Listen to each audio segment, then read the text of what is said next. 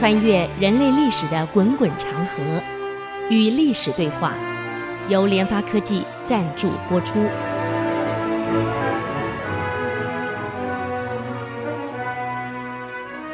各位听众们，大家好，这个是 IC 之音广播电台 FM 九七点五，您所收听的节目是《与历史对话》，我是刘灿良。嗯、上个礼拜我们给各位介绍了这个汉王也太过分了，人家子子不杀你，也对你家里一点伤害都没有，只让你在逍遥城里面好好过日子，反省一下，还是还来看你。如果宣宗来看你，你当叔叔的，哎呀，跟他讲讲好话，承认错误，实际上是我们自己错嘛，很多事都好摆平。你想宣宗为什么会来看你？啊，你只要承认错误，你汉王又又又恢复了，过你好日子。结果不是，啊，故意用脚呢伸出去，啊，去绊倒这个这个这个宣宗，还很得意，嗯，不但绊倒了，还破口大骂，骂宣宗，啊，这事太过分了。后来自己死了没关系的。宣宗最后讲那句话：“哎，上一次当，学一次乖呀！我真没有想到天下会有这样的人。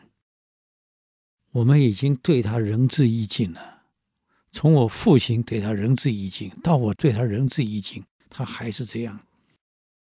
他那几个孩子跟他父亲没两样，留着总是祸害。最后没办法，杀了这个这个汉王。”把他孩子全杀，一个没留，啊，所以历史上啊，并没有人去怪他，就怪宣宗为什么杀汉王，是做太过分了。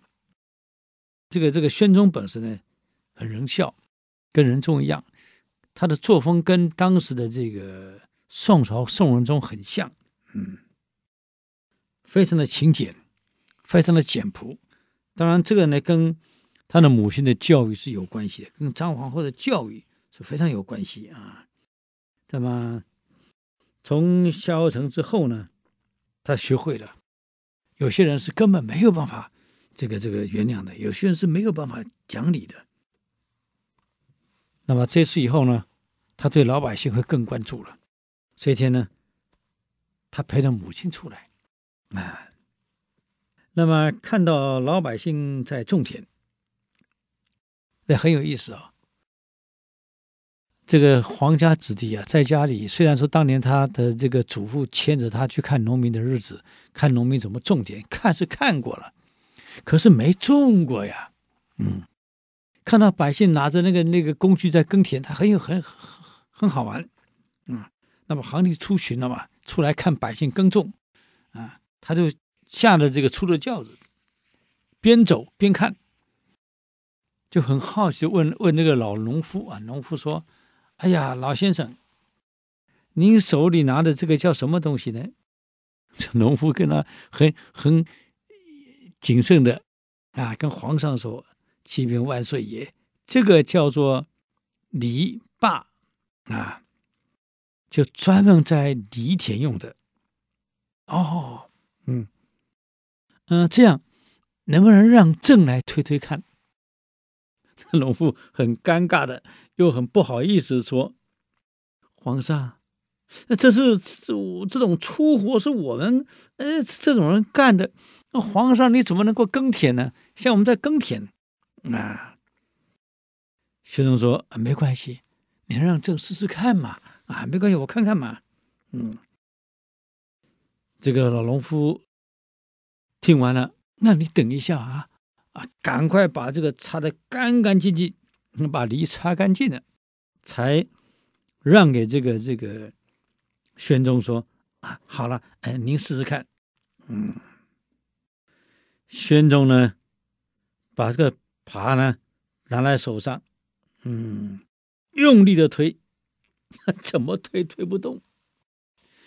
我告诉各位，我小时候干过这个活，我知道。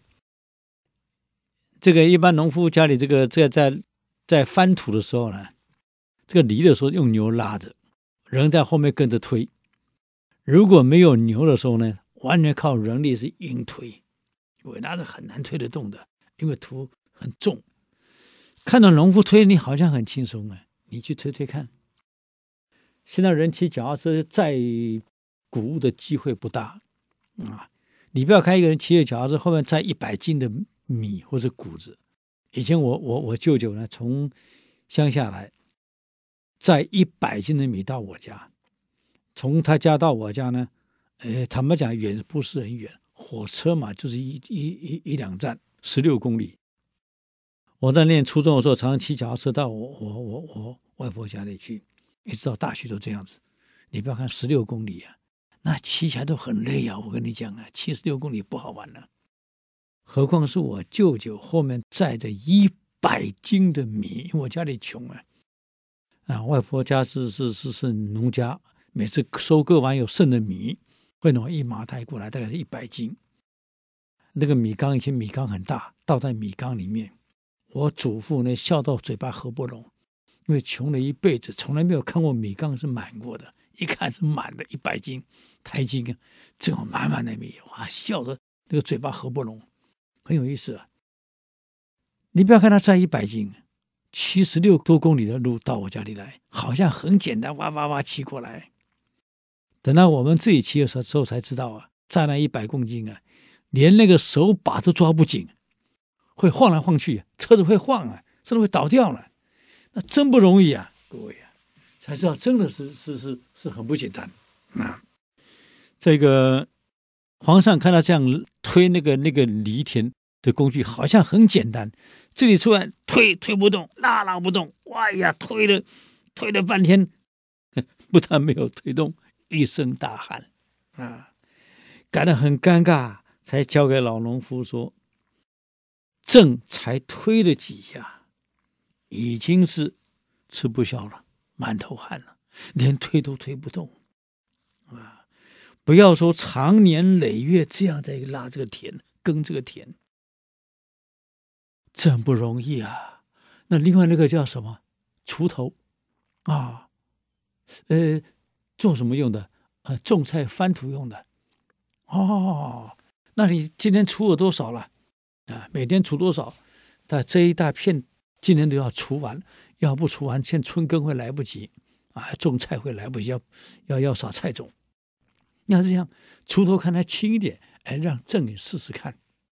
皇上，你小心点，别锄到自己的脚啊！啊，不会的，不会的，就把锄头拿起来啊，这样好了，这一块方块让朕来锄锄。我们那个这个菜地是这样，我们小时候种菜，菜地是昙花叫“几沟几沟几沟”啊，一床一床的，那么把土呢锄完了后，中间你留留一个小沟啊，是浮起来的啊，那一块是种在一床一床的，让朕锄一床看看，就锄那一床，床都没锄，才锄了半床，皇上已经啊已经受不了了，各位。看看农夫一天要锄这么多地，唉，劳苦莫过于农家呀。以前读诗，谁念盘中餐，粒粒皆辛苦。现在正自己锄了才知道啊，又耕又锄，你想看你们积年累月这样做，怎么受得了啊？啊！其实农民种田还不是光这个苦而已。我现在在跟各位讲，我们小时候在田里面种啊，是打赤脚啊。在我我我我外祖母家农耕忙的时候，回去帮忙，呃，打赤脚，烂惨，那个脚踩进去去啊，我们台湾叫烂惨呢，软绵绵的，一淹到膝盖，这样踩的。各位有没有听过这个吸血虫病？啊，吸血线虫，肝吸血线虫，有时候跑到脑部来。以前中国大陆跟台湾都犯那个这个病，越南也是。我们台上有好几个回来的这个病，吸血线虫。那个、那个、那个会从脚掌里面进去，因为都打赤脚嘛。我们小时候种全部打赤脚，记得我读小学到初中都要打赤脚，没哪有哪有钱买鞋子啊？很容易得那个病的。农夫不但是是。这个这个劳苦，而且在那个那个田里面这样都打赤脚啊，很容易得病的。所以很多人不晓得，嗯，那还有小事，像挑大粪，哎呀，我是一个挑不动，家里种菜，我跟我妈妈是两个人挑，一一桶在中间。那个我记得不是这样挑的，拿着两大桶，用肩膀就就这样挑起来就走了，我根本挑不动啊，哎，都是两个人挑啊，那柴烧真的是不容易，嗯，所以皇上回宫以后啊，念念不忘，亲自写了一一个叫做《织赋词》送给朝臣，让大家知道耕田织布有多苦啊。他不但这样，去农家看着种田。还去去看看他们他们村妇怎么织布，自己呢也试试看，才发现真的不容易啊！还画了整个农家所有的图挂在宫中，随时警惕自己。这种皇帝真不容易啊！啊，好，我们休息一下，等我再回来与历史对话。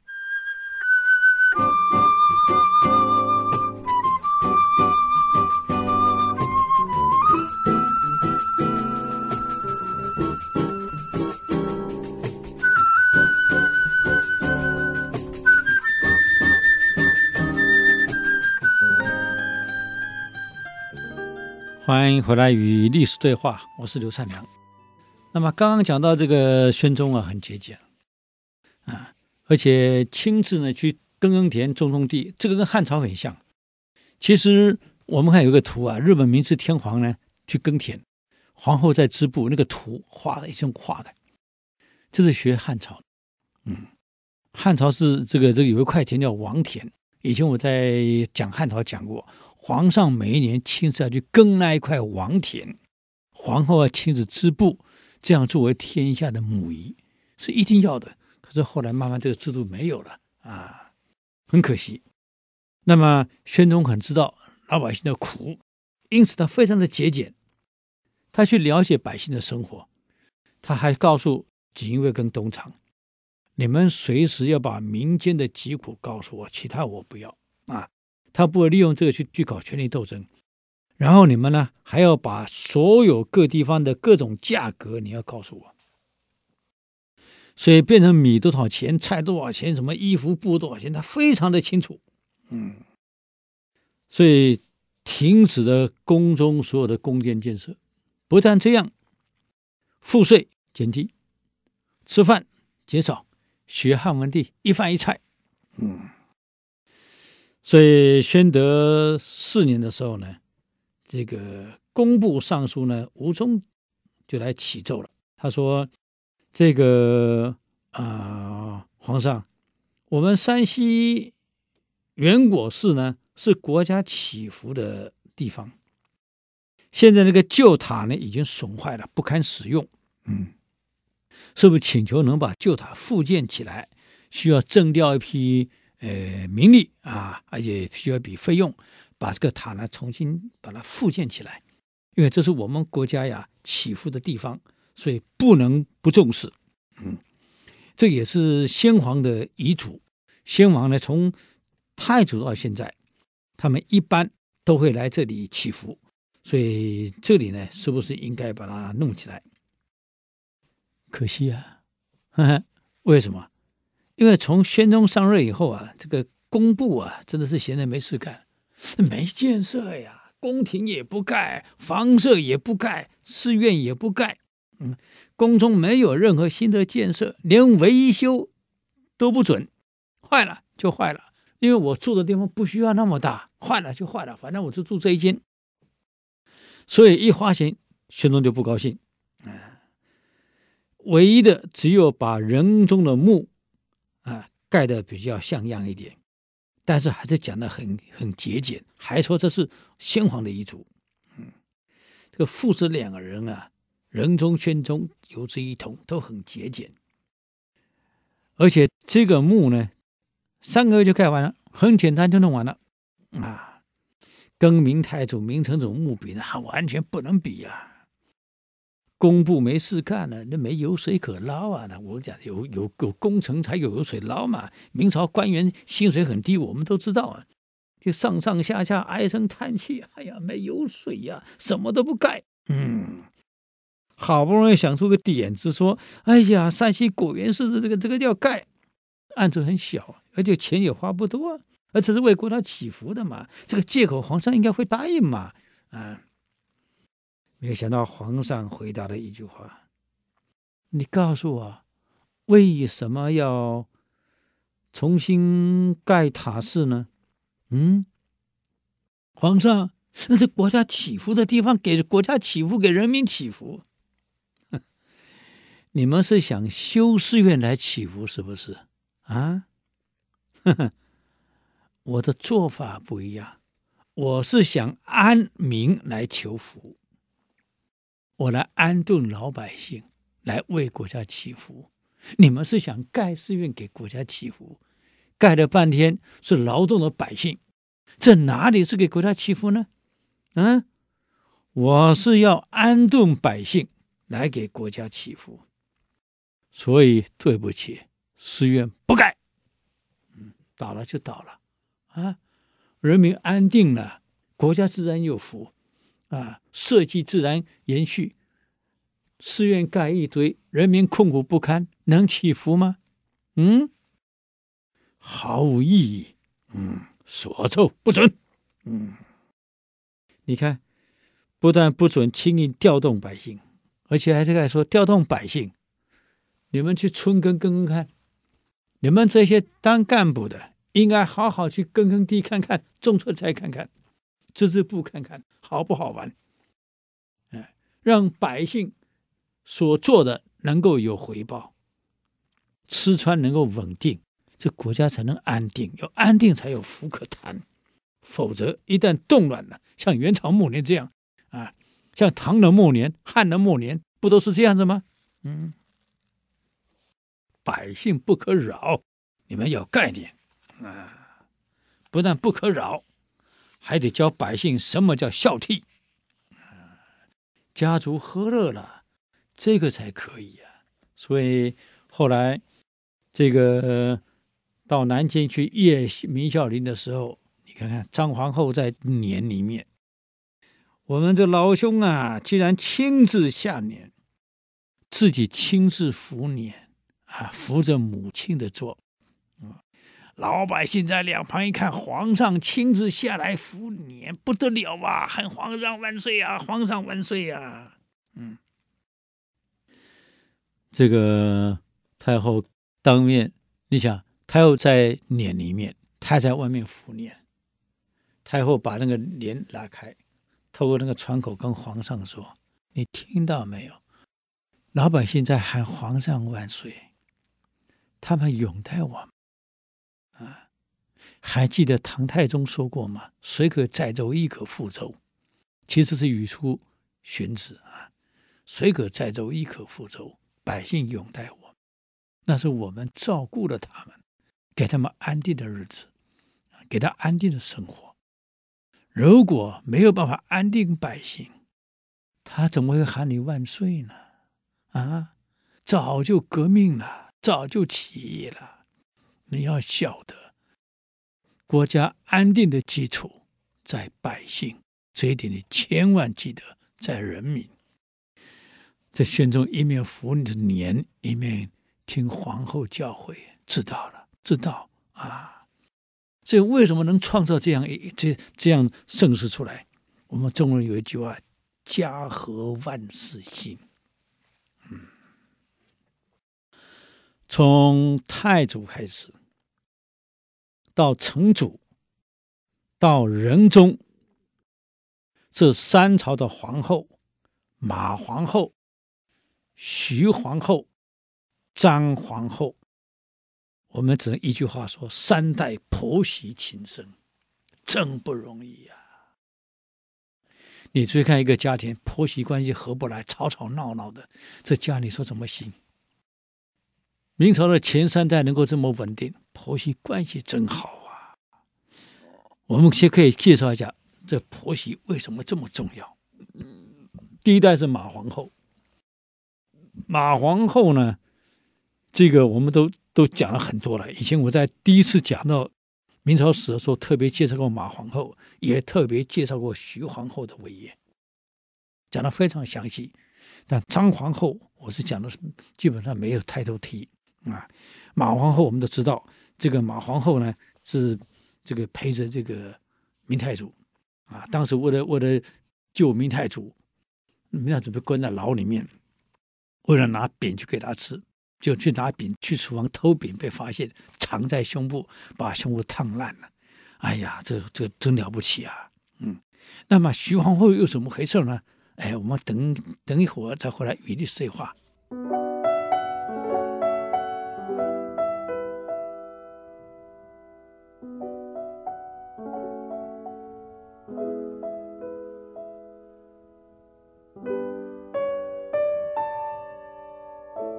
欢迎回来与历史对话，我是刘灿良。那么刚刚我们讲到的这个。三个皇后啊，那么这个马皇后大家都知道了。徐皇后呢，我以前给各位介绍过，她是徐达的女儿。那这个选媳妇也很有意思啊，并不是朱棣去选这个这个徐达女儿，而是是有一次宫廷的聚会呢，被马皇后看中了。一看，我，这个姑娘长得真好啊，马上把朱元璋找来，你看这谁？朱元璋一看。哎，这孩子不错啊！哎，我问一下是谁？哦，是徐达的女儿。那你想，我们那个朱棣啊，都十八了，到现在没结婚啊。这个嫁我们朱棣正好呢。后来就这样子啊。第二天，朱元璋把这个徐达招进宫，谈了这件事情。就这样，这个徐达女儿就嫁给了朱棣了。这个就是徐皇后啊，那么我们都晓得，后来呢，明成祖位置传给明仁宗，而没有传给这个汉王，主要还是因为他儿子宣宗。另外还有一个最重要的因素，就是仁宗的皇后张皇后，深得明成祖夫妇的欢喜。哎，太仁孝了，这还这个这个皇后，嗯，明成祖的皇后是徐皇后，徐皇后是一等一的好婆婆，这种婆婆很难找了，对媳妇那是百般的呵护，嗯，同样的，徐皇后也是个幸运儿，她的婆婆马皇后又是历史上难得一见的贤后，跟长孙后齐名。啊，所以你看，马皇后是好婆婆，带这个儿媳妇徐皇后，徐皇后又是个好婆婆，再带这个张皇后，啊，但是很可惜，只传了三代，到后来孙皇后不行了，啊，这很差了，嗯，这个马皇后很善良，在那飞黄腾达以后，当了皇后以后呢，一直在努力提倡妇德。因为自己没有读过书，坦白讲，马皇后没读过书，朱元璋刚开始也没读过书，是后来才学的。嗯，因此呢，他非常欣赏徐后，就是自己的儿媳妇这徐皇后，啊，每次呢朗诵刘向所著的《列女传》，这是这个这个这个讲到一个女孩子的成就、女孩子的德性、女孩子的贞洁啊。这个徐皇后呢，知道马皇后没念过书，没办法读，所以每天伺候马皇后会念这历史东西给马皇后听，啊，而且非常恭敬，念只要她不懂的，马上给给这个婆婆解释。嗯，讲到这个《列女传》的时候啊，这个马皇后特别喜欢，所以每次都会跟跟马皇后讲：“哎呀，孩子啊。”你再多诵几次，我听听。啊，那婆媳能够这样一起一起研究这个学问，而婆婆不认识字，没有读过书，但后来有没有读一点我不知道，只是她是没有读过书。这个徐皇后呢，是个知书达理，书念的很好的啊，还专程念书给婆婆听，还解释给她听，非常有耐心。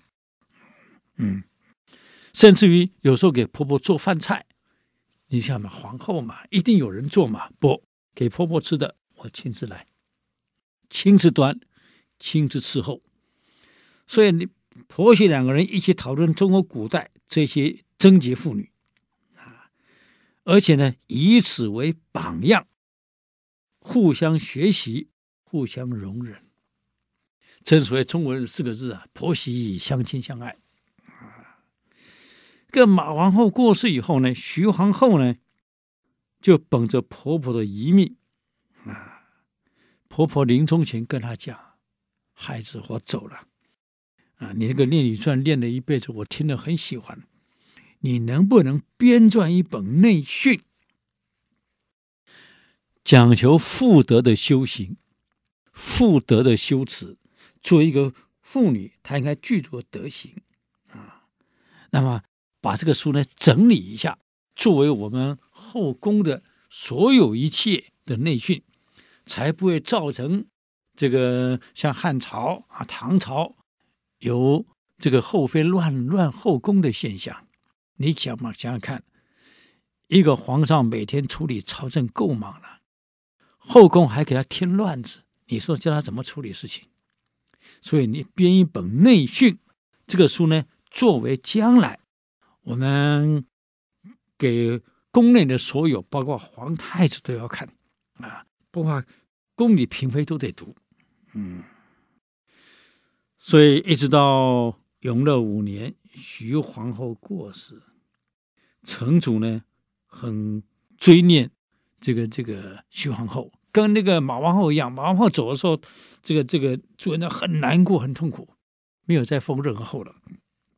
徐皇后走了以后呢，这个明成祖呢就把他这个夫人所编的内训印出来，啊，印出来给所有的臣民去看，并且还作为科举的教材之一，把它编进去，嗯，作为流行，这样来提倡当朝的妇德。到了。清朝的初年呢，有一位叫王相的人，就把明朝的《内训》这本书啊，跟班昭所写的《女诫》，还有宋若华所写的《女论语》，跟王相母亲所编的《女范节录》这四本书合起来，在清朝称为《女四书》啊。这《女四书》呢，就用于。所有一切这个妇女教育的教材，还把它编成故事图，在很多的这个楼阁里面呢，都画的这个图啊，还有很多这个这个大户人家，他女孩子这个闺房里面的墙上就画了这个图挂在上面，所以这是很了不得的啊，叫女四书，一到清朝很盛行啊。那么这个徐后呢，因为多年的媳妇。变成婆婆了，啊！你想一想，她碰到是这么好的婆婆，从来没有被虐待过。不，她也是好命啊！从小在王爷家，生在徐达家里，也没有被虐待过，而且送到国子监读书，又读得很好，啊，成绩很好。我上次讲过了，她第一名的孩子，又聪明啊。她读的书呢很有意思啊。徐皇后不但是女孩子该学的，她都学了。兵法也学了，要不是他学的兵法，当年李景龙率三十万大兵讨伐北平的时候，朱棣不在，打这个蒙古人去了。整个北平城里面，那时候不叫北京，叫北平，啊，北平王府里面，整个北平城里面根本没有精兵，全部给朱棣带走了，打仗去了。他跟姚广孝两个人负责。守北平城，啊！你想想看，李景龙三十万大兵，三个月攻不下来。这个这个皇后亲自指挥，穿着盔甲上阵，亲自指挥，带着所有妇女团组成这个这个这个队伍，啊，这太了不起了。所以他读的书还不是光这个女孩子该读的，男人读的书他也读了。嗯，那么他一辈子。坦白讲，没有多少苦过，也将来也遇到这么好的婆婆，所以她也不会去虐待人家。自己没有受过这么苦，她也不会去虐待人家。所以对仁宗的媳妇，她很照顾啊。她跟马皇后一样，是一个很好的婆婆。那么明仁宗的皇后就是张皇后。这个永乐二年呢，这个明仁宗被封为太子，啊，张氏呢，这个张皇后那时候被封为皇太子妃，啊，这个张飞生了一个胖儿子，前面我们讲过了，就是后来的这个宣宗，这个成祖非常喜欢啊，那么不是因为他有个孩子好，这个妇女就得意了。以为这个有了孩子，这样可以当皇帝，我就可以乱来了。没有，德行非常好。怎么好呢？我们休息一下，等会再回来与历史对话。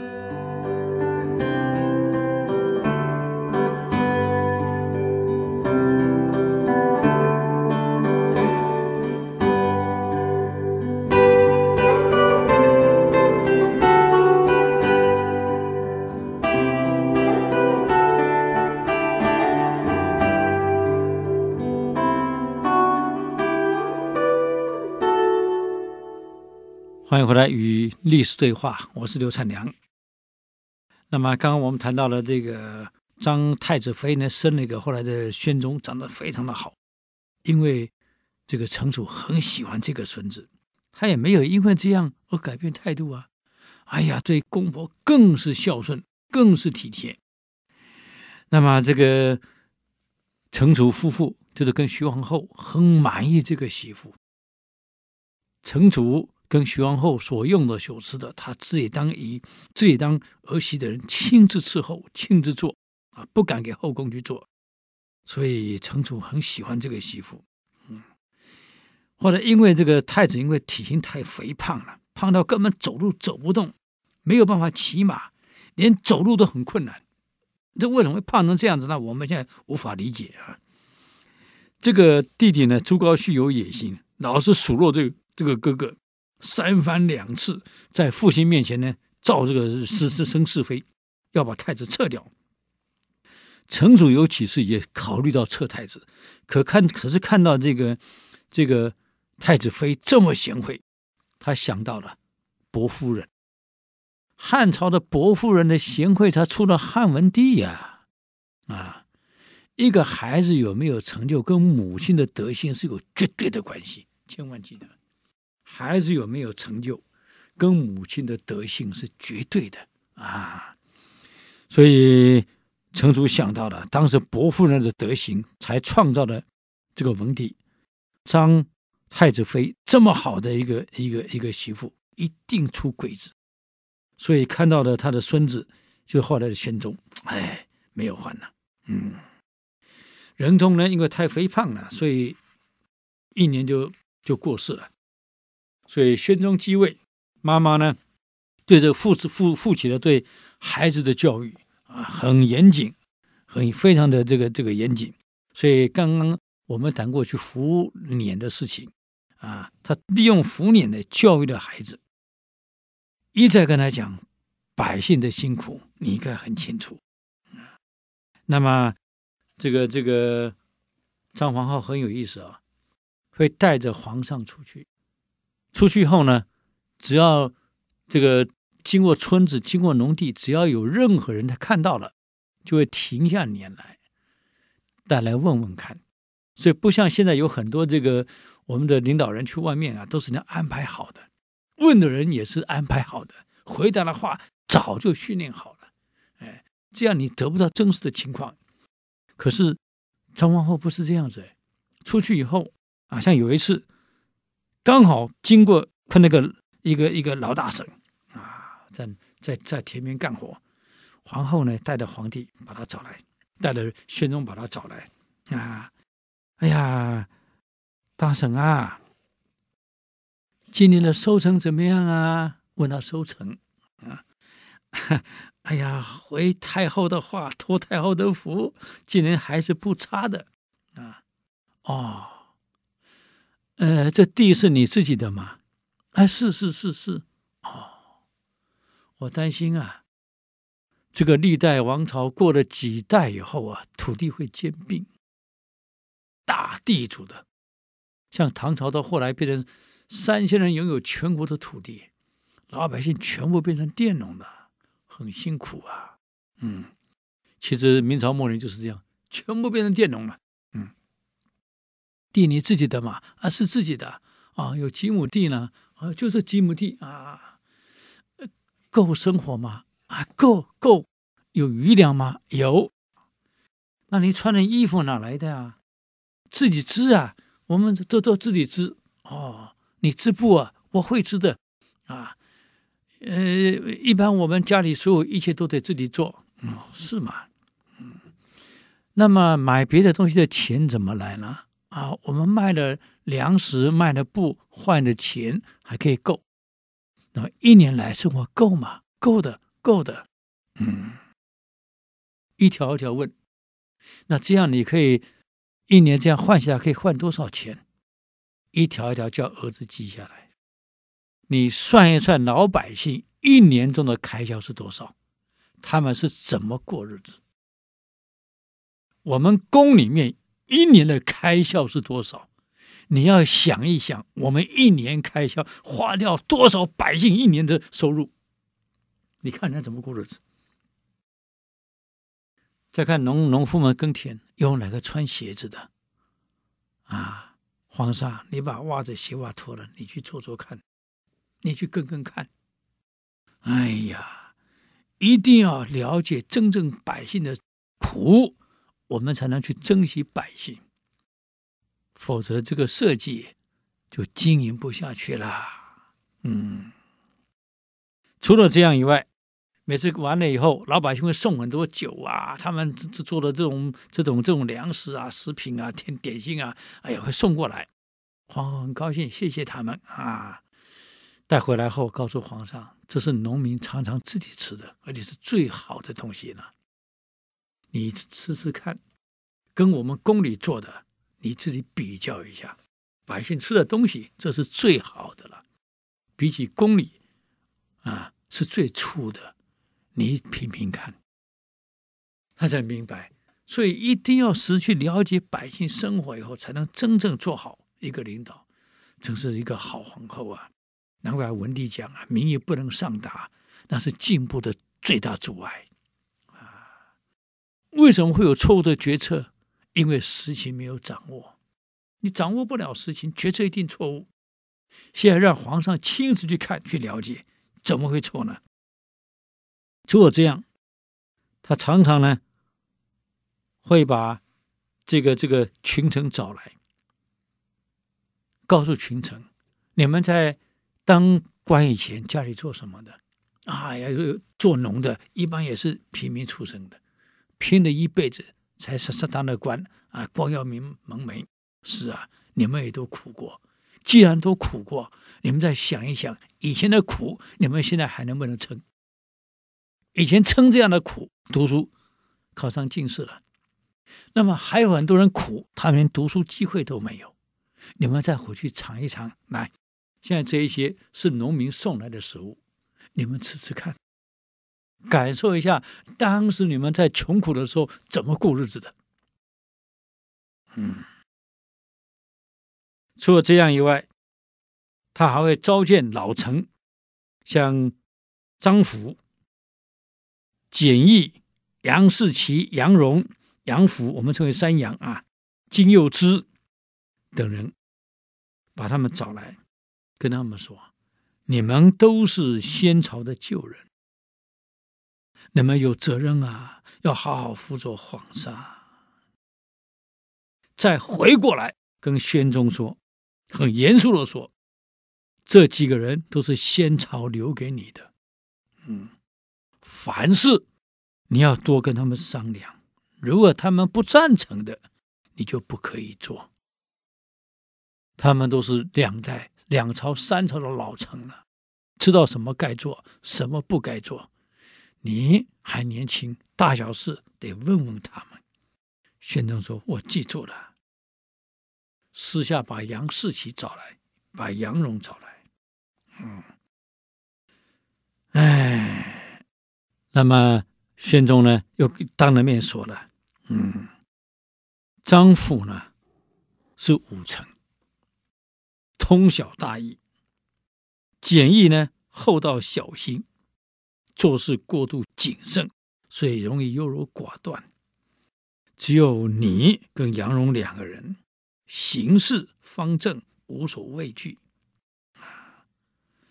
先帝有时候不同意你们的意见，你也会力争啊，这是非常不容易的。嗯，所以难怪先帝常常会讲：“哎，可惜啊，有些事没有完全听你们的话，否则会做得更好。”转过来跟玄宗讲：“你要好好的听这些老臣，他不断是先朝留下来的，你要多请教他们。”他们也是老师，要以学生尊重老师这样的身份去尊重他们，千万记得。那么张皇后有个弟弟叫张生，品性也非常敦厚，只因为张太后呢自己当了太后了，没有让自己弟弟呢参政啊。你好好的在家里干活就行了，嗯，自己自爱。千万不要造成汉朝的外戚干政，尾大不掉。所以你看，每一个成功的皇上，几乎都有个很好的妈妈给他创造出来了这样的环境。嗯，好，那么我们的时间又到了，非常感谢各位啊。那么谢谢各位的收听。若对我们的节目有任何建议跟指导，请到 IC 之音网站留言啊。我们的网址是。w w w 点 i c 九七五点 com，下周一我们同个时间空中再会，谢谢你们。以上节目由联发科技赞助播出。联发科技邀请您同游历史长河，发现感动，积累智慧，扩大格局，开创美好幸福人生。